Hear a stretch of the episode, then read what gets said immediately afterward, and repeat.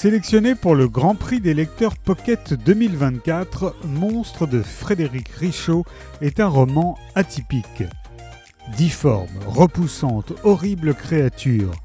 Pour qualifier Catherine Beauvais, dite Cato la Borgnesse, les beaux esprits de la cour ne manquent pas d'imagination.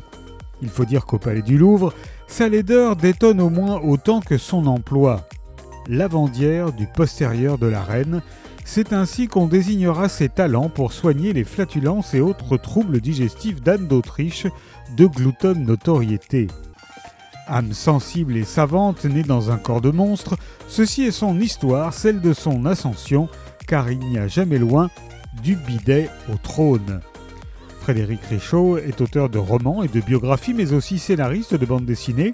Il a notamment écrit Monsieur le jardinier, La passe au diable, La ménagerie de Versailles, publié chez Grasset. Il a également adapté le roman de Patrick Rambaud, La bataille, en trois tomes de bande dessinée. Son nouveau roman, Monstre, qui paraît chez Pocket, est paru chez Julliard en 2022. Monstre de Frédéric Richaud est paru chez Pocket.